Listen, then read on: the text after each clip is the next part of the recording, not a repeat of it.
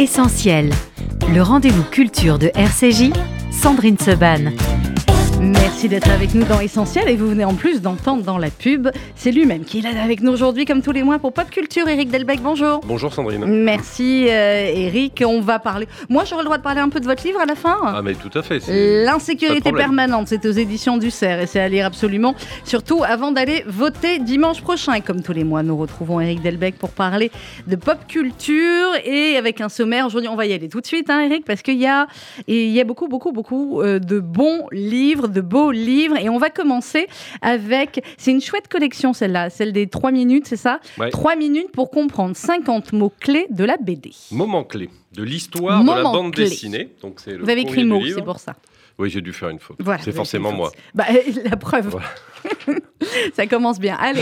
Moi, j'aime bien les petits travaux comme ça. Euh, d'anthologie ou euh, de repères, parce que ce sont des jalons dans l'histoire de la bande dessinée, alors on ne trouvera pas tout bien évidemment, mais c'est des grands moments qui permettent d'expliquer le genre, mhm. et ça commence très tôt, donc vraiment c'est euh, ça va jusqu'au 19e siècle, où on comprend quels sont les linéaments de la bande dessinée, effectivement. Hein. on voit bien que là, on est au tout début. Au tout début. Tout début. Il y en a euh, encore quelques-uns de cette nature-là, par mhm. exemple. Voilà.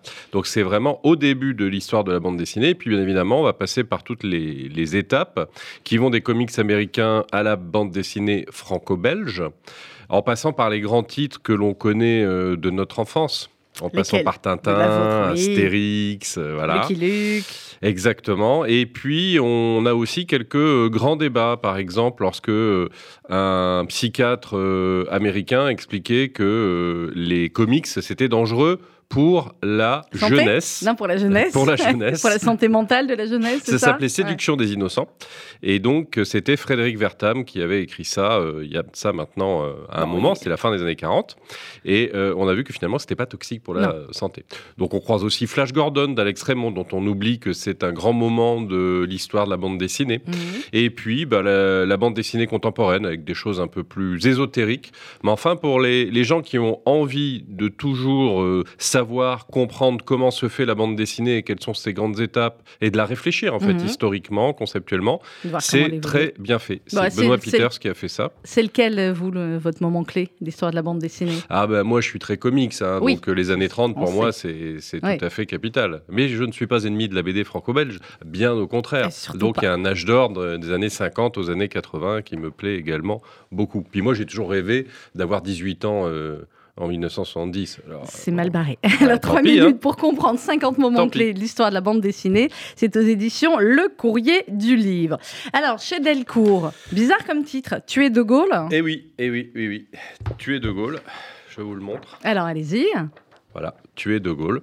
Et, en fait, c'est une bande dessinée historique qui euh, explore les tentatives d'assassinat du général de Gaulle et qui bien évidemment permet de découvrir à l'époque euh, les mouvements d'extrême droite, euh, l'OAS. Euh, il y a des allers-retours vers Alger. eh ben, on est, enfin, on n'est pas exactement en une année parce que ça couvre plusieurs années depuis le retour au pouvoir du général de Gaulle. Donc ça va de, de 58 aux années 60. Et puis c'est plutôt pas mal fait parce que les, les, les bandes dessinées historiques parfois sont un peu trop didactiques et ça peut rapidement être ennuyeux pour ne pas dire autre chose. Et là, c'est plutôt bien fait. Il y a un personnage qui mène l'enquête, euh, un, commissaire à la personnalité un peu complexe, qui, je crois, est là. Voilà, euh, et dont on, découvre, euh, voilà, dont on découvre l'histoire en même temps, qui pourrait être un personnage échappé de l'étranger d'Albert Camus. Mhm. en, tout cas, je pense qu'il y aura une vraie personnalité à cette bande dessinée. C'est le premier tome, ah, c'est le premier tome, voilà, on peut pas en dire euh, grand chose pour le moment en termes d'histoire, parce que sinon on dévoile un peu tout. Puis de toute façon, on connaît déjà la réalité historique, il faut la laisser se déployer. Mais euh, en tout cas, euh, très bon point pour cette bande dessinée que j'ai trouvé intéressante. Puis pour que les plus jeunes découvrent un peu l'histoire, c'est quand même une très, très bonne idée. Donc là, c'est vraiment déjà pour les ados sans aucun problème. Tu es De Gaulle, c'est aux éditions Delcourt. Delcourt. Alors, on enchaîne avec le chirurgien de Dien Bien Phu. Exactement. Voilà, ça Alors, ressemble à ça. C'est une nouvelle collection, ça aussi? Euh, bah, je ne sais pas si elle est nouvelle, Histoire et Destin. Euh, c'est une très bonne question que je n'ai pas explorée. Je me, renseignerai. D'accord. Je me renseignerai. Histoire et Destin. Voilà. Euh, d'un chirurgien, Jacques Guindray, qui a existé, mhm. hein, c'est un personnage réel. D'accord. Voilà, que l'on nous fait découvrir et qui d'abord a été résistant euh, pendant la Seconde Guerre mondiale, et puis qui ensuite est devenu médecin, Mhm. devenu chirurgien, et il est allé opérer sur des théâtres de guerre. C'est ce qu'on découvre dans, dans le livre. Alors, il y a des images un peu Oui, un peu petit difficiles peu parfois. Donc, c'est- Mhm. c'est voilà pour, euh, pour euh, des, des jeunes gens qui ont déjà euh, 16 ou 17 ans, je, je pense. Et puis, historiquement, c'est quand même une période particulière.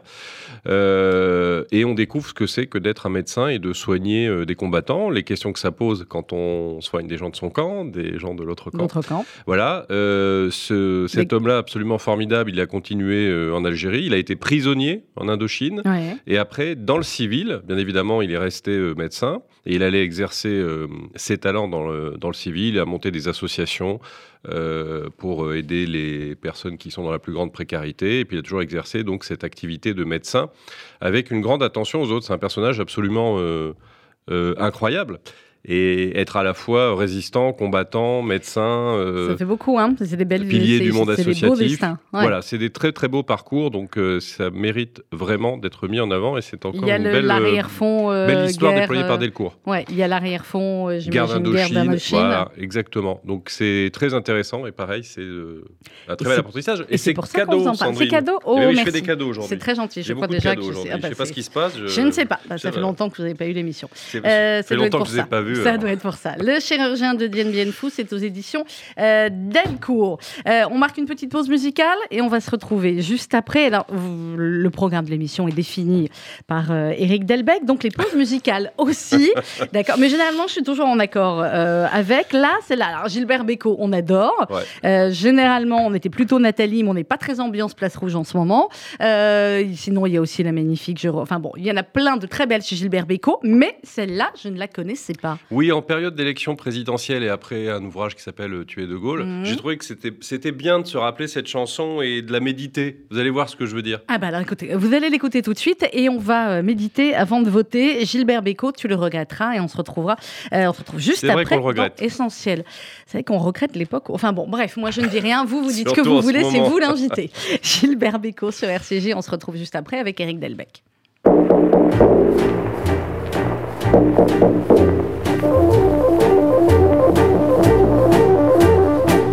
La voix drôle de voix, profonde et saccadée. La voix qu'on écoutait tout bas, les portes bien fermées. La voix qui racontait une France à ton goût, moi. Quand elle va se taire, je te parie sans sou, ouais le nom drôle de nom, écrit sur l'ouragan. Quatre murs de l'horizon, claquant comme un slogan. Ce nom qui te parlait de chez toi, de chez nous, ouais. Ce nom qui chante clair, je te parie sans sou que tu le regretteras. Tu le regretteras. Tu le regretteras beaucoup.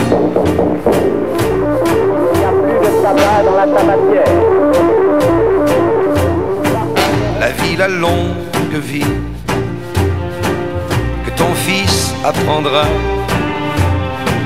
pour la leçon du mercredi et qu'il ne saura pas cette vie qui ne fut pas toujours à ton goût. Moi,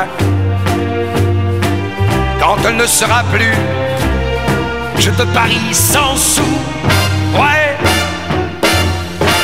c'est vraiment très dommage. Toi qui es mon ami on n'est plus du même rivage. Ah, quand on parle de lui, cet homme légendaire au milieu des vivants. Ouais.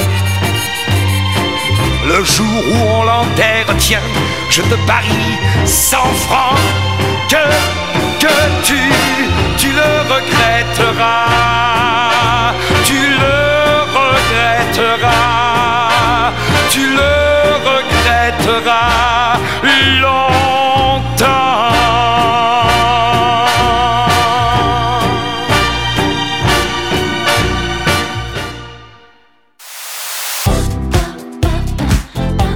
Essentiel, le rendez-vous culture de RCJ, Sandrine Seban. Et comme tous les mois, c'est notre rendez-vous pop culture avec Eric Delbecq. Et juste avant, donc, c'était Gilbert Bécaud. Merci de nous avoir fait découvrir cette chanson. Eric est effectivement pas une des plus diffusées de Gilbert Bécaud, mais qui est pleine de messages. Hein. C'est ça. Clairement. Alors, on passe à une autre catégorie de, de, de BD. Personnellement, je crois que je les comprends un peu moins, mais vous allez tellement bien nous les faire partager. Nos zombies. Voilà. Bon, ça fait peur. C'est quoi votre truc encore?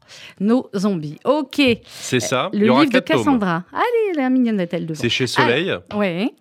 Euh, C'est de l'anticipation. C'est le deuxième. Mhm. Bah, c'est euh, c'est même un, c'est un monde parallèle. Hein. Il y a, Oui. Parce que généralement, nous, on croise rarement des zombies. Rarement, quoique. Mais, Non, mais homologués, là. euh, non. Homologué, clairement. Voilà. Alors, Donc, qu'est-ce que ça il y en aura quatre. Ouais. C'est déjà prévu, puisqu'on les voit, là. Ouais. Voilà. Ça, c'est le numéro 2. Le numéro 1, il ressemblait, Ah, je ça. pas le même, à ça. Allez-y, c'est une émission qu'il faut regarder, hein, pas seulement Voilà. nous écouter. Voilà. Ça, c'était le Sur un. radio Et là, on est RCJ.info. sur le 2. Hop là. D'accord, très bien. hop, Oui, c'est incroyable. Un, deux. C'est de la magie. Alors, des histoires de zombies, il y en a plein. Ouais. Plein, en Là- tout cas, dans la BD. Ah oui, oui, oui, Ouais. bah, on, on marche dessus. Et enfin, il y en a plein au cinéma aussi. Il y, en a, différent il y a des séries, euh, même sur Netflix, euh, il y, a, il y a plein de choses. Là, c'est intéressant parce que euh, il y a une équipe qui est chargée, après la zombification un peu générale euh, Mhm. de l'humanité, de dispenser un vaccin. D'accord. Voilà. Donc, Vaccin en fait, ils pour ne pas être un zombie. pour le soigner, pour que ceux qui en sont Redeviennent normaux. voilà, pour que ceux qui en sont redeviennent euh, normaux. Euh, Enfin oui, donc c'est même plutôt un sérum qui permet à ceux qui l'étaient de redevenir normaux. Et donc ça, c'est plutôt euh, original dans les Mhm. histoires de zombies, hein, parce que généralement le zombie, les zombies, puis c'est terminé, hein, à part lui couper la tête ou lui mettre Oui, c'est euh, comme 12 ça balles dans la peau, Ouais. on peut pas éliminer le zombie. D'accord. Donc là, oui. Donc, eh, c'est un petit peu, c'est du post-Covid et les vaccins. euh, Ah pas bah, du tout, oui, évidemment, un peu, euh, oui, hein. on pense un peu à ça. Et euh, donc, ça force euh, cette équipe euh, à être dans une dimension beaucoup plus euh, précautionneuse, parce qu'il Mhm. ne s'agit pas d'assassiner tous les zombies qu'on peut, mais d'essayer d'en sauver et de faire en sorte qu'ils puissent redevenir euh, normal. Et comment Et on choisit les zombies qu'on veut sauver? Ah bah ça, c'est un, peu, euh, c'est un peu compliqué. Là, il n'y a pas de méthode, véritablement. On essaie de sauver le plus de gens possible. Et bien évidemment, on va euh, progressivement aller sur la psychologie des gens de cette petite équipe, sur pourquoi Mhm. ils le font, sur les drames personnels qu'ils ont eus. Notamment dans le premier tome, il y a un membre de l'équipe qui avait son frère qui était devenu zombie. Donc après, on comprend le pourquoi d'une certaine culpabilité. Euh, son, son frère euh, l'a sauvé. Enfin bref, je ne vais pas vous raconter le premier tome. Non, pas tout. Et là, dans ce tome-là, euh, on a les états d'âme d'une jeune femme du groupe Cassandra, donc. qui a un petit problème, c'est qu'elle a été zombie, elle a été euh, sauvée, mais pendant qu'elle a été zombie, elle a fait des choses euh, Pas joli, joli. pas jolies, jolies. comme tous les zombies, ok. Voilà, dont sa petite famille a été victime. Donc elle va traîner une lourde culpabilité. Mhm. Et là, on va faire face euh, à une, une histoire particulière avec euh, un type qui avait subi un vaccin euh, militaire, Mhm. euh, mais qui n'a pas complètement marché, donc il est à moitié zombie. Et on va voir ce que ça le conduit à faire, notamment vis-à-vis de son fils. D'accord. Alors, comme d'habitude, il y a la morale derrière le zombie et. Et, et, Et- eh ben là, c'est une grande réflexion sur la rédemption, le, euh, la culpabilité. euh, On ça- connaît bien ici. Bah Allez-y. voilà, c'est Bah oui. c'est Bah hein, oui. c'est Faradou Ashkenaz quand même, Voilà. c'est un truc qui... C'est- c'est- C'est pas mal. Voilà. Certains sont plus. Voilà. Et donc, Euh, c'est- c'est plutôt pas mal fait, et c'est pas articulé sur le côté sanguinolent D'accord. habituel qu'on de zombies. Donc, c'est c'est plutôt original, et euh, voilà, c'est chez Soleil, lisez-le, c'est très sympa. Voilà, nos zombies. On passe maintenant à, euh, toujours chez Soleil, Arcane Mysteries. Exactement. Voilà, ça ressemble Alors. à ça, Arcane Mysteries. Allez-y, parce que là, c'est très Voilà. mystérieux pour nous. pour Alors, Mysteries, c'est- une espèce d'Indiana Jones, ce, Mhm. ce héros. Donc, en fait, euh, il s'appelle euh, Armitage, le professeur euh, en question, et il va euh, aller secourir, il vit aux États-Unis, il enseigne dans une grande université, il va secourir un collègue à lui qui a mystérieusement disparu D'accord. Voilà. mystère. au Tibet. Mhm. On va là, on sent s'installer une atmosphère. Voilà, ok, on est dans voilà. l'atmosphère, on est au Tibet. Voilà. Et puis, euh, il le retrouve Mhm. dans un, Monastère. dans Non un espèce de temple, ouais. mais on ne sait pas trop ce que c'est. Bah, Jusque-là, c'est un peu va. convenu. Ouais. Voilà. Là où c'est quand même un peu plus étonnant, c'est qu'une fois qu'il l'a retrouvé, quelques minutes après qu'il l'ait retrouvé, il lui dit des choses incohérentes et il se suicide devant ses yeux. Ah ouais, ça C'est ça, c'est voilà. original. Et il lui dit que c'est de la faute. Alors j'ai du mal à retenir le, Le nom le nom ah, voilà, de créatures qui s'appellent les chochos. Ouais. Bon, on va voir ce que C'est que Chocho, parce qu'au départ, c'est pas très peur les Chocho. Ouais, ouais. Mais je suis persuadé que dans le tome 2, on va voir qu'en fait, les Chocho, Donc là, ça vous rigole pas. que dans le tome 1. Ok, Voilà, donc pour l'instant, on est dans le on premier tome et on en est sur les Chocho. Et puis, euh, le professeur en question, après avoir assisté au suicide de son ami, on le retrouve quelques jours plus tard. Il ne sait pas comment il est revenu à la civilisation, Mhm. mais il a une espèce de, de tatouage très mystérieux sur le dos. Ah bon, on connaît l'histoire de tatouage, c'est aussi avec. euh, non, ça va me revenir. C'est pas grave, allez-y. Avec C'est c'est pas Dargo Winch? Qui a un tatouage J'ai toujours peur quand je dis un truc, ils me disent non, ok, allez-y, reprenez. un tatouage de Largo Winch Non, pas, non, pas je le sais dos. plus. hein. Mais non, c'est l'autre là. Bon, bref, allez-y, Bon, c'est bref. pas moi la spécialiste Alors, BD, c'est vous. Il, y a, il, y a un, il a un tatouage dans le dos et Mhm. pour le moment, on ne sait pas ce que c'est. Mhm. Et il y a une secte qui, à un moment donné, essaie de le sacrifier en hommage à l'on ne sait quel euh, dieu ou chose surnaturelle. Donc pour le moment, on a comme ça des événements qui sont posés. On ne sait pas trop où ça va nous C'est pas mener, très. Voilà, d'accord. mais euh, c'est curieusement intéressant. C'est insolite. C'est Donc on va voir Donc si on a affaire original. véritablement à une Indiana Jones qui ferait la synthèse entre ce personnage et le Doctor Strange Mhm. euh, des comics Marvel. Euh, si ça va devenir un maître des arts occultes, on ne sait pas. Mais c'est très intéressant. Et En on tout- croise dans la BD Oui. le personnage de l'écrivain Lovecraft. Et là, on va voir ce qu'il en advient. C'est bien quand il y a des personnages comme ça d'écrivains qui viennent bien au début et après qui viennent arriver dans, dans, une le- BD. dans les BD. Voilà, Très bien, chez. Soleil. Très bien, et c'était donc le premier. On va enchaîner, parce qu'on a beaucoup de choses ce matin, Oui. avec Hard Rescue, chez les fait. humanoïdes associés. J'en parle pas davantage parce que j'en avais déjà parlé. Oui.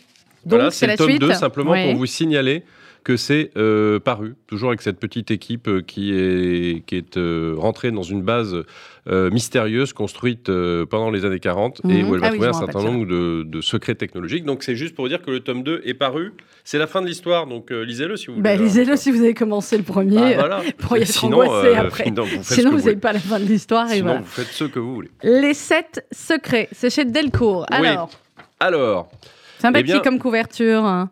c'est quoi? C'est- J'ai dit, c'est sympathique comme oui, voilà, couverture. c'est toute l'équipe des, des sept secrets. Alors, il y a sept secrets dans l'humanité qui doivent être protégés. On ne sait pas lesquels. Hein. ah. Ah bah oui, c'est le n'en premier tome de l'histoire chez Delcourt. J'ai oublié de le dire, sept secrets. Non, on ne sait pas. Puis en tout cas, je ne vais pas commencer, pas commencer à les dévoiler mettre le lecteur sur des pistes. Voilà. La seule chose qu'on sait, c'est qu'il y a toute une organisation qui doit protéger ces sept secrets Mhm. face à des gens qu'on ne sait pas encore, euh, on ne connaît pas bien encore qui sont ces gens très agressifs qui veulent mettre la main sur les sept secrets et les révéler à l'humanité. Mais en tout cas, il y a une organisation qui est là pour le- les, les défendre. Et chaque secret est défendu par deux personnes. D'accord. Le Donc, ils sont- porteur du secret, Ouais.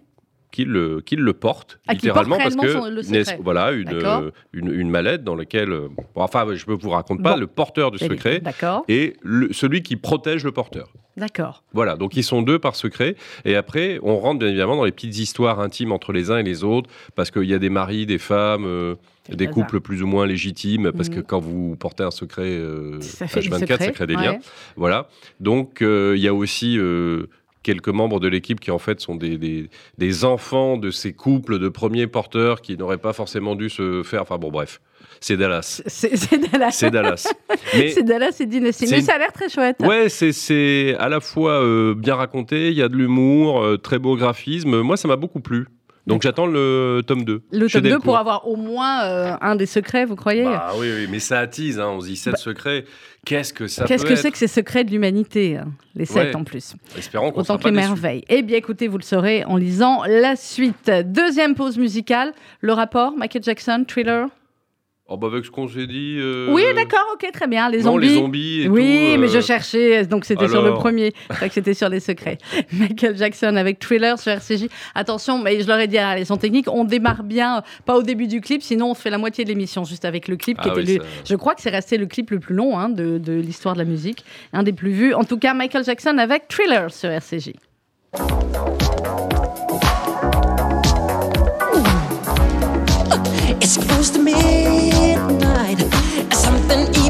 Lurking in the dark. Under the moonlight, you see a sight that almost stops your heart. You try to scream, but terror takes the sound before you make it. And you start to freeze as someone looks you right between the eyes. You're you hear the door slam, realize there's nowhere left to run. You feel the cold wonder if you ever see the sun. You close your eyes and hope that this is just imagination.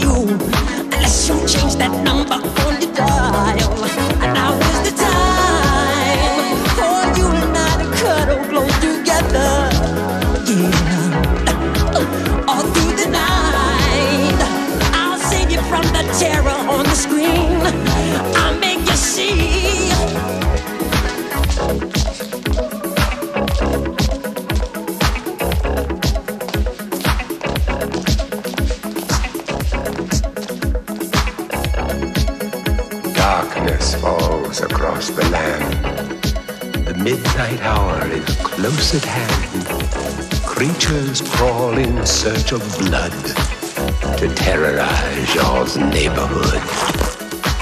And whosoever shall be found without the soul for getting down must stand and face the hounds of hell and rot inside a corpse's shell.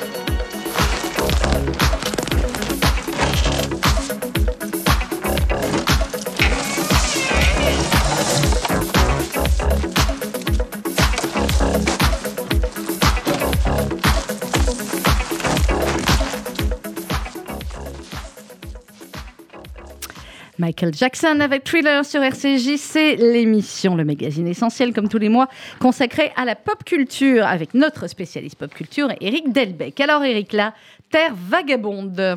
Oui. Alors, Je range mes ça ressemble à ça. Ça ressemble à ça, d'accord. Donc, on Et- est sur un cosmonaute. Euh, c'est c'est donc euh, fait par Delcourt qui a monté une collection qui s'appelle Les futurs de Liu Cixin parce que c'est des adaptations oui. d'un célèbre auteur de science-fiction chinois qui est une star en Chine En Chine. et de... Bah donc euh, ça va Oui, donc euh, voilà. Euh, mais c'est une vision assez, assez insolite. On, on voit bien que c'est un univers de science-fiction qui n'est pas euh, occidental. Mhm. Déjà parce que l'idée de base est intéressante et moi je l'avais, enfin je crois pas l'avoir croisé dans, dans l'histoire de la bande dessinée ou de la science-fiction. C'est que la Terre a plein de problèmes. Euh, écologiques, mais pas que, parce que euh, le soleil est en train de s'éteindre. Ah, c'est dans un futur lointain, bien évidemment. C'est pas, c'est pas demain. Euh, donc ça provoque quelques légitimes inquiétudes et des clans s'affrontent pour savoir comment il faut faire pour sauver la population de la Terre. Donc il y a une partie de l'humanité qui postule qu'il faut construire des vaisseaux et s'éloigner de la Terre, puis il y en a une Mhm. autre qui en fait dit pas du tout. Ah, Non. Que faut-il faire? On va déplacer la Terre. Oh là, c'est complexe. Franchement, Bah, moi, Sandrine, elle s'est déjà pas. penchée sur la question. Et, moi, et je suis pas franchement, pour ce plan. Parce que vous, vous trouvez que c'est simple, peut-être, de déplacer la Terre. alors ils construisent Regardez des déjà milliers, déplacer les Français pour aller voter, c'est compliqué. Alors imaginez Ah, déplacer bah, la Terre. plus- Oui, ça peut-être sera- plus bon, facile. enfin bon. Ben, moi, je suis pas spécialiste du, Oui. du déplaçage de la Terre, Déplacement. du déplaçage, je dis, du Ah bon déplaçage de la. Terre. C'est pour rire, c'est pour. J'ai bien euh, compris. Voilà. Euh, et donc, ils construisent des milliers, des dizaines de milliers de réacteurs Mhm. pour avoir une poussée permettant de déplacer Compliqué. Ouais. la Terre. D'accord. Alors, l'entreprise est quand même ambitieuse. Il y a un gouvernement unifié. Mhm. Voilà. Euh, on sent bien, puisque La Terre Vagabonde euh, fait l'objet aussi d'une adaptation cinématographique, Ouais. on, on sent bien que le gouvernement unifié, quand même, a une petite tendance à avoir un leader qui s'appelle la Chine. C'est pas D'accord. complètement euh, neutre, neutre, euh, cette science-fiction. D'accord. Hein. Et ça se verra encore plus euh, sur, Sur euh, l'écran, ouais, sur l'écran. Mais bon, c'est quand même intéressant du point de vue de la science-fiction.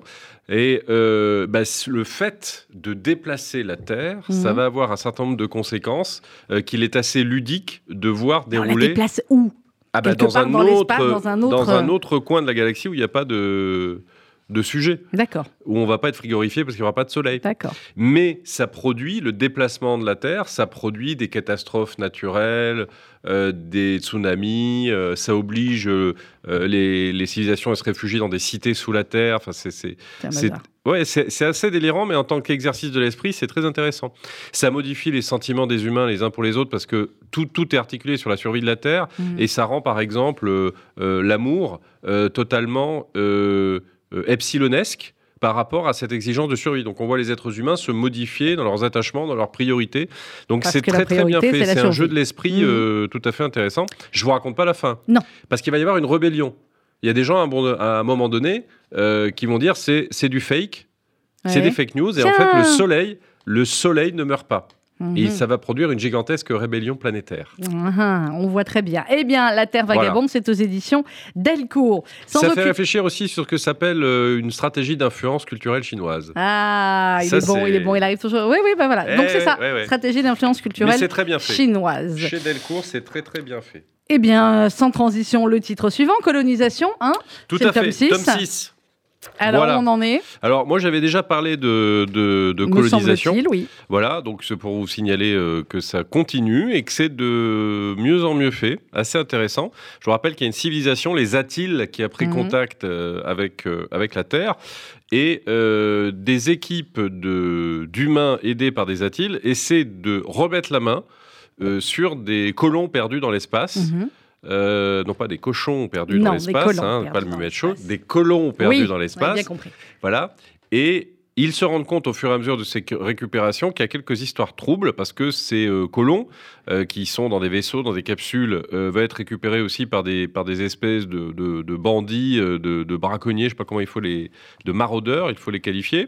Et au fur et à mesure, on ressent bien que derrière l'histoire, il y a une autre histoire. Ouais. Et dans cet opus-là, ils abordent un vaisseau dans lequel il y a des manipulations génétiques sur les Mhm. atiles, cette race d'extraterrestres. C'est encore pas très clair de savoir si c'est des, des hybridations avec des êtres humains, mais on sent bien qu'il y a une manipulation euh, génétique d'espèces Ouais. extraterrestres derrière. Pour le moment, bien évidemment, on ne sait pas ni pour qui, ni pourquoi, ni comment. Euh, un joli saurez. graphisme qui, Ouais. qui s'affine un peu de tome en tome. Donc c'est chez Glénat.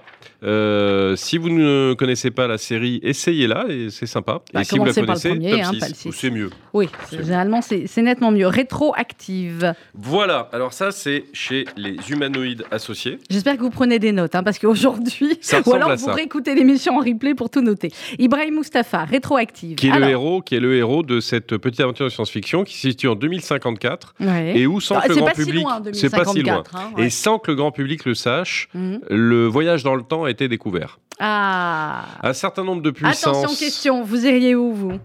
Voyage dans le temps. ah mais moi c'est ce que je disais tout à l'heure moi j'irais dans les années 70 80 D'accord. Ah mais moi, vous moi c'est mon kiff D'accord, ok. Bon, bah, si c'est votre kiff. j'aurais votre- voulu Enfin, euh, vous, y- vous étiez dans les années 70. Faites mais pas comme pas si vous étiez né. j'avais pas l'âge requis pour en profiter Oui, pleinement je sais, comme moi. voilà Alors, ok. mais sinon il y a plein d'autres époques qui Ben m'intéresseraient oui, ben oui. donc euh, j'aurais du mal à faire le tri Bon. en fait je visiterais un Vous peu partout. visiterez un petit peu tout. euh, oui, j'aurais adoré être habillé en toge, alors j'irais dans l'Empire romain. Ouais, bah, Voilà. Alors, euh, la machine à inventer le t- euh, la Pas remonter le temps. à remonter À le temps. temps. Et donc, euh, quelques puissances s'en emparent Mhm. et font des manipulations sur le continuum de l'espace-temps. D'accord. Mais on ne comprend pas bien tout au début, c'est-à-dire euh, pourquoi, dans quel intérêt, est-ce qu'ils corrigent des choses qui les arrangent tout en qu'on laissant... corrigerait Bah, voilà. l'histoire Ah bah donc se posent des grands problèmes habituels. Hmm. Est-ce qu'il fallait euh, remonter, enfin est-ce qu'il faudrait remonter dans le temps et dans, Dans le, temps, temps. et empêcher Adolf Hitler de nuire Mm. avant qu'il ne devienne Adolf Hitler Est-ce qu'il faudrait empêcher l'assassinat du président Kennedy? Est-ce que, est-ce que, est-ce que, est-ce que? Et donc c'est un, un beau petit jeu intellectuel là aussi euh, sur ce que c'est que le voyage dans le temps et ses euh, paradoxes. Et qui va rencontrer le héros? Je ne sais pas. Il va rencontrer qui? Mais je ne sais pas, c'est vous qui le Lui-même. Ah Mais à un autre âge de sa vie. Un autre. Oh. Alors vous imaginez tous les paradoxes que ça peut entraîner. Ben oui. Donc c'est c'est c'est c'est intéressant. Euh, c'est Ré- parfois un peu compliqué à suivre, mais c'est intéressant. Rétroactive, c'est chez les humanoïdes associés. Et c'est cadeau. Et c'est cadeau aussi. Waouh, j'ai plein de cadeaux aujourd'hui. Voilà. Merci, Erika. Ça me plaît bien, ça. Alors, Spawn, c'est aux éditions Delcourt. Oui, je, alors c'est c'est le un tome euh, 9 de Renaissance. Mhm. Enfin, ça s'appelle Renaissance, pardon. Ça fait, on n'a pas vraiment l'impression d'être à la Renaissance hein, avec Non, pas vos- du la tout. couverture. Non, Là, difficile de reparler. Enfin, on peut pas suivre l'histoire de, de Spawn totalement parce qu'il y, a- a que les fans qui savent s'y retrouver aujourd'hui. Mais le principe est intéressant parce que c'est une variation sur le mythe du déchu. Spawn est un ancien euh, de l'armée américaine qui, euh, qui, a un comportement de vie un peu contestable. Euh, donc, il meurt. Mhm. Et là, des forces surnaturelles assez maléfiques le transforment en Spawn. Donc, ça devient une un espèce de général des armées du néant. Ouais. Et il est censé favoriser euh, la victoire des forces du mal, mais Spawn se rebelle. Contre les forces du mal. Exactement. Donc, et donc ça devient une espèce de super-héros un, peu déchu, beaucoup plus Mhm. noir que Batman, hein, puisqu'il y a Batman actuellement sur les écrans, c'est beaucoup plus noir, hein, beaucoup plus dark que Spawn. Euh, donc ça fait un moment euh, que ça dure, il y a des opus, il y a même eu un Mhm. film. Donc voilà, pour ceux que le personnage de Spawn euh, fascine, c'est un personnage intéressant, je vous signale euh, la sortie de cet opus. Il y en a eu d'autres, il y en aura d'autres. C'est pour les fans de Spawn. Très bien. Avant la pause, le château des millions d'années. On en avait parlé. Soleil. On en avait déjà parlé, donc c'est le tome 2 Mhm. Euh, voilà, aux éditions Soleil. Et on continue la progression dans le euh, parcours de ce personnage euh, totalement euh, étonnant. De capitaine de la SS qui se pose des questions, très Mhm. proche d'Adolf Hitler, qui l'a sauvé au putsch de 1923, dit de la brasserie, et dont on se rend compte que euh, bah, il ne, il n'adhère pas vraiment euh, à l'idéologie, tout en conservant une espèce de proximité avec Adolf Hitler. On que peut pas le mettre avec années 30, euh, rétroactive, lui, on peut pas mélanger les deux. on pourrait aller lui poser la question de savoir Ouais. pourquoi. On le retrouve dans les années 30 en Asie, dans une perspective un peu, euh, un peu bouddhiste. Enfin, c'est très étrange pour le moment. On comprend pas très bien euh, qui est ce, ce héros, ce capitaine un peu, un peu étrange. Et puis. eh ben, il semblerait que dans sa recherche euh, en Irak, parce que il va euh, en quête de technologies euh, nouvelles, mais qui sembleraient être en lien avec du surnaturel. On savait Mhm. que les nazis étaient euh, passionnés par l'occulte. Ouais.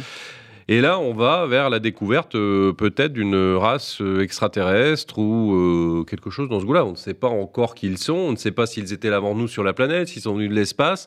Enfin, on a là un mélange, encore une fois, de, de l'histoire et du fantastique. Alors là, bien évidemment, c'est un peu euh, déroutant Ouais. parce que c'est une forme d'Indiana Jones.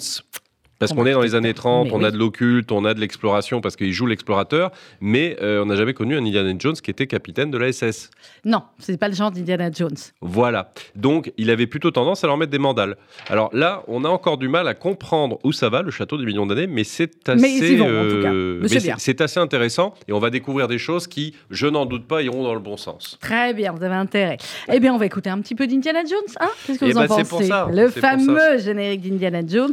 Et on se retrouve juste après. On a encore un peu de BD et puis euh, pas mal d'essais euh, dans Essentiel avec se Eric divertit, Delbecq. mais également Voilà. on s'instruit. On s'instruit, bah, on se diversifie toujours en s'instruisant. C'est le principe de RCJ et de cette émission. À tout de suite.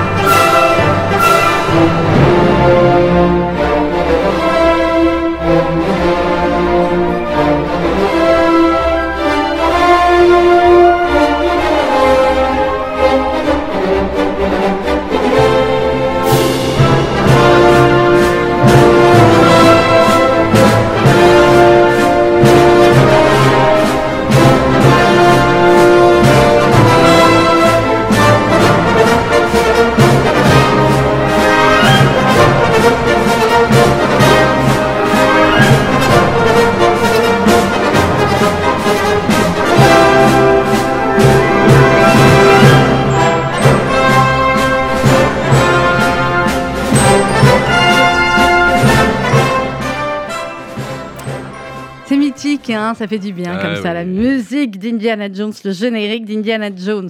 Euh, comment on dit? Conan ou Conan? C'est un rapport avec Conan le barbare ou c'est pas le même? Bah oui, oui, oui. Ah bon, bah très bien, euh, oui, je Conan suis quand même. Conan le Cimérien, c'est aux éditions Glénat. Allez, on y va. Euh, ça, c'est juste pour. euh, Pour dire qu'il est sorti. Oui, voilà. Voilà. Parce que, bon, l'hi- l'histoire est quand même un peu réduite à sa plus simple expression. Ouais. Il y a Un un, méchant, méchant, là, un le, prêtre, bon. le prêtre noir, Ouais. un guerrier qui en même temps est un roi et un destin de roi. Euh, voilà, c'est pas. C'est basique. Mais, mais c'est un très beau graphisme. Mhm. Euh, voilà, avec un des, des auteurs de Métabaron, qui est notre euh, série que les connaisseurs euh, apprécient. Donc, rien que pour la qualité graphique, il faut acheter et lire Conan, non, ou en beau. tout cas le regarder. Bon, encore une fois, bon, sur le, sur le scénario, mais enfin, moi, je maintiens que c'est c'est du travail d'artiste et qu'il faut le. Il faut l'avoir dans sa bibliothèque. Conan le Cimérien chez Glénat. Happy Tech. Oh, ça a l'air rigolo, Alors, ça, non? Je sais pas, la ça- couverture, elle a l'air un peu très, plus drôle que. Voilà, d'accord, ça a l'air. Parce que euh, là, on va euh, réfléchir beaucoup et voyez en quoi ça va être en phase avec l'époque. Mhm. Xavier Guignard, c'est le héros. Euh, Le profil euh, du type qui est un peu plein de soucis et qui est un petit peu un loser. Oui. Voilà. Donc il se retrouve dans des, dans des repas de famille avec sa chérie dans lesquels il se sent pas vraiment très à l'aise. Il n'est pas, je- je- pff, re- redoutablement ni beau, ni intelligent, ni séduisant. Bon, c'est un moyen, quoi. Oh, c'est un moyen. Voilà. Bon, sa copine est un peu euh, moyenne également. Jusque-là, tout va bien, mais elle a mauvais caractère. Elle le plaque. Euh, il est un peu en dépression. Euh, le boulot, c'est pas ça non plus. Euh, il travaille pour quoi. des, pour des assurances, mais ben, ça va mal se passer. Mhm. Et puis, on va lui dire merci. Dans ces assurances, on se rend compte que bah, il est c'est pas un gentil garçon parce qu'il essaie de caser des assurances dans des conditions Ouais. un peu un peu glauques à des gens qui n'en ont pas vraiment besoin. Donc c'est pas euh, le type qu'on a envie de Ouais, d'aimer. c'est pas le winner, quoi. D'accord. C'est pas le héros. Et donc, il va se retrouver, parce qu'il est en pleine dépression, à recourir au talent d'une société qui s'appelle Apitech. Mhm. Qui va quoi le rendre heureux? Ah bah, d'ailleurs, j'incite les gens qui nous, qui nous écoutent à faire une petite requête sur ce que sont les Apitech. Mhm. Voilà. Eh, c'est le- chercher Ouais, oui, Vous en dites pas fait, plus ça- les Apitech, ça Elle est existe. jolie, ceci dit, la dame sur la couverture, Voilà. hein, si ça Mais là, dans, comme ça. dans, et c'est parce que les Apitech existent, je pense que cette BD existe. Et là, Apitech, c'est une boîte qui vous promet le bonheur. Mhm. de plus être en dépression, voir la vie sous le bon côté, patin, couffin, etc. Et, euh, eh ben, progressivement, à travers le personnage que vous voyez en couverture, qui est une actrice qui en fait faisait toutes les images, les pubs pour la société et à qui on va dire merci, on se Mhm. rend compte que cette société travaille à rendre les gens plus obéissants et plus dociles Tiens, tiens, pour des tiens. grandes multinationales. Oui. Parce qu'il faut des travailleurs euh, heureux qui ne posent pas trop de questions. Et le papa de ce monsieur finit par lui dire Mais euh, de quoi tu t'étonnes, toi qui es un manipulateur manipulé? Et là, C'est-à-dire qu'en fait, tu te plains d'être manipulé, mais toi-même, tu, manipules dans ton boulot. Bah, d'assurance, et etc. Et donc là, on va avoir une, sans doute une vaste réflexion dans les tomes qui suivent sur euh, société de surveillance, euh, euh, mise au pas généralisée, euh, ne vous posez pas trop de questions. Il y, a- il y a beaucoup d'échos avec euh, la réalité contemporaine. Donc j'attends le tome 2 pour voir comment chaque fil et chaque thème va et être utilisé. Ouais. Mais cette idée qu'il faut rendre les gens obéissants volontairement, bah, on pense tous à la Boétie de, la, oui. servi- voilà, de oui, la servitude volontaire. euh, mm. Donc très intéressant. Je pense que Eh bien, voilà. chez Delcourt, Apitech, on avait beaucoup de Delcourt aujourd'hui. Delcourt. Bah, euh, Ouais, Lisez-le, c'est vraiment stimulant. Alors, on passe aux, aux essais. Non, c'est un, une BD, c'est quoi? Le bonheur totalitaire. c'est un essai. quel- C'est pour ça que je l'ai mis après. Voilà, euh, mais oui, eh bah écoutez, bah, je sais ce que j'allais dire. Hein. Quelle, quelle liaison tout trouvé. Le bonheur totalitaire, c'est Bernard Brunotto. voilà, aux Ah, éditions du Cerf. La Russie stalinienne et l'Allemagne hitlérienne en miroir. Ça Voilà. bien, ça. hein. Euh, Alors, alors, c'est Bernard Brunto euh, s'est déjà fait connaître sur ces sujets-là, toujours aux éditions du CERF. D'ailleurs, je crois que c'est ses premiers livres sur la question totalitaire. Et le, le propos est très intéressant et très intelligent, consistant à dire le totalitarisme dans sa version euh, euh, nazie, Mhm. soviétique, euh, on pourrait dire également euh, mussolinienne oui, fasciste italienne, a reposé sur le fait de promettre aux masses, entre guillemets, le une forme de bonheur. Mmh. Donc c'est pas simplement les lendemains qui chantent de l'Union soviétique, il y a aussi, fou que ça paraisse, dans le projet nazi ou dans le projet mussolinien, l'idée euh, d'un bonheur des masses, l'idée de l'accès à la technologie qui simplifie, euh, simplifie la vie, et que finalement la société de consommation américaine n'est pas très loin.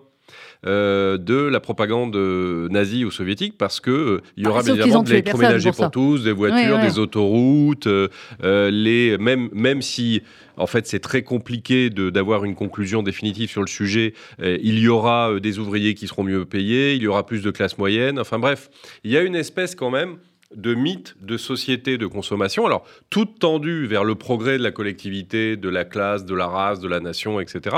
Mais ça montre bien que la problématique du totalitarisme est plus complexe que prévu et qu'elle repose non pas simplement sur de l'oppression, mais de la fabrication de rêves totalitaires sur la fabrication du accessible aux masses et qu'elle Oui. et qu'elle le souhaite en fait. Donc c'est toujours un peu dérangeant de prendre ce type de problème comme ça, Mm. mais c'est toujours éclairant sur le fait que bah, les régimes totalitaires viennent au pouvoir ou se maintiennent un certain temps parce que pendant au moins une petite période, il y a une forme d'adhésion euh, de larges couches de la population. Alors après, bien évidemment, ça, peut et ça va s'effriter. Mm. Et parfois, euh, on vote pour. Alors effectivement, dans le cas soviétique, c'est un peu Oui, différent, différent. parce qu'il y a eu une, une élite résolue, euh, léniniste, mais il se trouve qu'il y avait quand même des gens qui adhéraient Qui à ce voté, modèle totalitaire. En tout cas, c'est une très belle réflexion historique, très intéressante. Le bonheur totalitaire, c'est aux éditions du Cerf. On va parler à présent du livre euh, d'un ami commun euh, qui, euh, qui est absolument remarquable. J'ai eu le plaisir de le recevoir aussi. Le dictionnaire philosophique d'un monde sans Dieu, c'est Philippe Val, c'est aux éditions de éditions l'Observatoire. Ouais. Et Qu'est-ce qui vous a plu, vous, là-dedans, Eric? Bon, déjà, moi, j'aime bien la réflexion de, de Philippe que, que j'ai la chance de connaître et j'ai- toujours des discussions à la fois euh, euh, intelligentes et drôles. Là, intelligente, pas parce Ouais. que moi je le suis, mais parce que lui l'est. Ah, un petit Euh, peu. Mais drôle, parce que vous, vous l'êtes. Ben, parce qu'on est drôles euh, tous les deux, sans doute. deux, ou, en- tout cas, quand on est tous les deux, on a plutôt envie de rire. Euh, non, non, c'est, on, on est souvent très sérieux. Mais c'est vraiment, ça, ça montre la, la- la qualité de, de Philippe Val euh, en tant qu'auteur. C'est qu'il arrive à tenir une position euh, typée idéologiquement. C'est un homme de gauche, il se revendique comme tel, mais en sachant ne pas devenir euh, une espèce de, de, de radicalisé idéologique incapable de traiter sereinement et objectivement ces sujets. Ce qu'il aurait pu, euh, Éric Delbecq, alors je, le rappelle, vous, vous avez été en charge de, de la sécurité de Charlie Hebdo après les attentats, donc vous connaissez ça de très près. On va dire un mot aussi à la fin sur votre livre sur la sécurité, mais ils auraient pu, et Philippe Val et tous ceux qui ont euh, vécu de près l'horreur de Charlie Hebdo auraient pu basculer quelque part. Ils ne l'ont pas fait. Non, et euh, il a une perspective très équilibrée sur tout ça, consistant à dire attention à une gauche qui a le masque de la gauche, mais qui ne l'est pas. Oui, ou qui ne l'est plus. Voilà. Bon, après, pour, pour certains qui sont encore jeunes, qui ne l'ont jamais été. Et donc, ça le conduit, alors je ne vais pas citer toutes les entrées, mais vous allez voir où je veux en venir, à euh, traiter euh, l'écologie, l'écriture inclusive, le féminisme, la laïcité, la liberté, la radicalisation, la religion, les réseaux sociaux, le terrorisme, le woke. Voilà, bien évidemment, il parle euh, de l'islamo-gauchisme. Mm. Il explique euh, à certains moments comment on a sur des positions, euh, non plus une position juste de personnes progressistes, mais quelque chose qui est de l'ordre de la, de la religion, du fanatisme, et qui conduit finalement à promouvoir l'inverse de ce qu'on prétendait promouvoir. Exactement. Donc, par exemple, quand l'écologie devient une doctrine absolument féroce, terrible, collapsologie qui nous explique qu'on va tous euh, mourir, quand euh, la, la protection euh, légitime euh, des minorités devient une espèce d'activisme terroriste des minorités, enfin, il arrive vraiment à expliquer ça de manière fort à droite. Et puis, j'ai le sentiment qu'il résume un peu l'argumentaire dans cet article sur euh, le mouvement woke Mm. euh, pour expliquer euh, pourquoi aujourd'hui se sentir une victime à propos de tout et de rien vous dresse finalement un avenir assez victorieux. Et vous allez le voir, c'est un dictionnaire philosophique. Au début, ouais. Au début, on se dit c'est un dictionnaire, on va pas tout lire, on va lire quelques entrées. Et en fait, si, parce que d'abord c'est extrêmement essai, bien c'est écrit. comme un essai, et puis voilà, c'est comme Voilà. un essai et tout est relié finalement et, euh, et est une pensée extrêmement intéressante et importante par les temps qui courent. Euh, de la France, paru chez Perrin. Alors. Voilà, de Laetitia Stroche-Bonnard, qui euh, par ailleurs est, est journaliste au point, Mhm. euh, qui fait toujours des, des ouvrages, des essais euh, fort intéressants, stimulants, très alertes intellectuellement. C'est vraiment le- l'ennemi des idées toutes faites. Alors elle s'attaque à plein de sujets, le conservatisme, le féminisme, en ayant toujours un, euh, une, une perspective qui exclut justement les, clans opposés et qui pose un diagnostic assez euh, équilibré. Et donc dans celui-là, de la France, sous-titré Ce pays que l'on croyait connaître, bah, elle essaie d'aller euh, pointer euh, quelques débats intéressants et d'avoir une parole un peu alternative. Alors notamment, ça l'a conduit à dire des, des choses très intéressantes en commençant par décrire l'ambiance, vous savez, de ce fameux débat entre Emmanuel Macron et les intellectuels. Alors, c'est, elle, a, elle a la dent dure, mais on voit bien ce dont il est question parce qu'elle est non pas sur des choses totalement euh, euh, anecdotiques, parce que dans cette campagne, il y a beaucoup de, Il y a beaucoup d'anecdotes et peu de fond. et de, hein. et de coups bas en dessous de la ceinture, ça, comme clair. certaines candidates euh, qui ont quelque chose à dire sur le couple Emmanuel-Brigitte. Voilà. Alors, c'est pas de gauche, c'est juste. Ouais. Voilà. Et donc, elle, elle arrive à faire comprendre pourquoi il y a, il y a une pensée macronienne, parce qu'elle existe, euh, qui est euh, difficile. Et si je la résume, en gros, il y a un problème chez les gens qui sont des premiers de la classe depuis toujours, Mm. c'est qu'ils n'arrivent pas à aller au réel, ils n'arrivent pas vraiment à écouter les autres. Voilà. Et là, on n'est pas dans l'anecdote, on n'est pas pas dans l'attaque la personnelle. Ouais. On parle d'un modèle Mm. que peut incarner Emmanuel Macron, mais que d'autres peuvent euh, incarner. Donc, c'est pas une attaque ad nominem. Elle essaie de comprendre quelque chose. Elle dit également des choses fort euh, intelligentes et réelles sur les élites, Euh, sur le fait que on ne peut pas à tout bout de champ attaquer les élites, mais il faut bien reconnaître, et elle a une position équilibrée, que ce qui pose une question, c'est l'absence de responsabilité. C'est-à-dire que plus on est important, plus on est au top de l'élite, par exemple, de Mhm. l'énarchie, moins on a de comptes à rendre. Et ça, dit, ça n'est pas normal. Normalement, si on exerce beaucoup de pouvoir, on a beaucoup, On a beaucoup de responsabilités, Ouais. comme dit Spider-Man. voilà. C'est Et là, on voit Vous bien... voyez comment on peut citer Spider-Man à Exactement. Ouais. Et là, on voit bien comment un certain nombre de personnes ont beaucoup de pouvoir, mais finalement peu de responsabilités. Et plus ils persévèrent parfois dans l'erreur et les mauvais résultats, moins ils en payent le prix. Alors, par ailleurs, elle dit bien que les personnes, enfin les élites qui nous dirigent ont de moins en moins de pouvoir d'influencer les événements, la réalité. Donc Ça, forme, eh ouais, ça forme une Mm. nébuleuse assez inquiétante où on a des gens qui ont quand même du pouvoir, mais c'est du pouvoir plus de nuisances tatillonnesques, mais pas de réalisation de grands dessins, et qui Mhm. par ailleurs sont de moins en moins responsabilisés.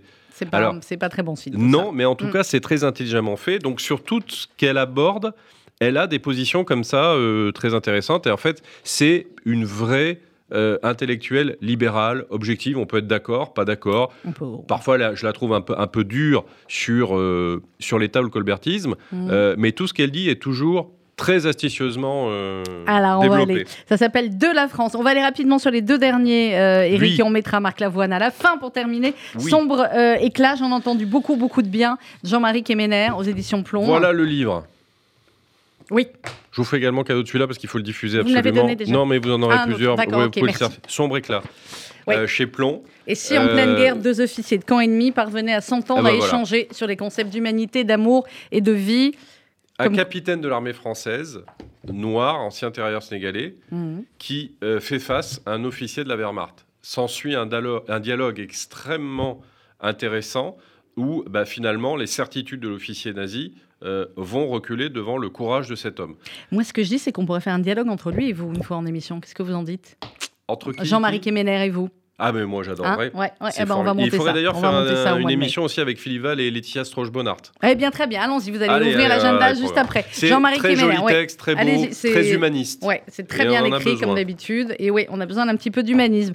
On termine avec, enfin à peu près, vous, vous terminez. Euh, mais il est déjà 11h53. Un prénom en trop. Non, j'en ai encore un. ah bah alors, mais il n'était pas sur le Résilience.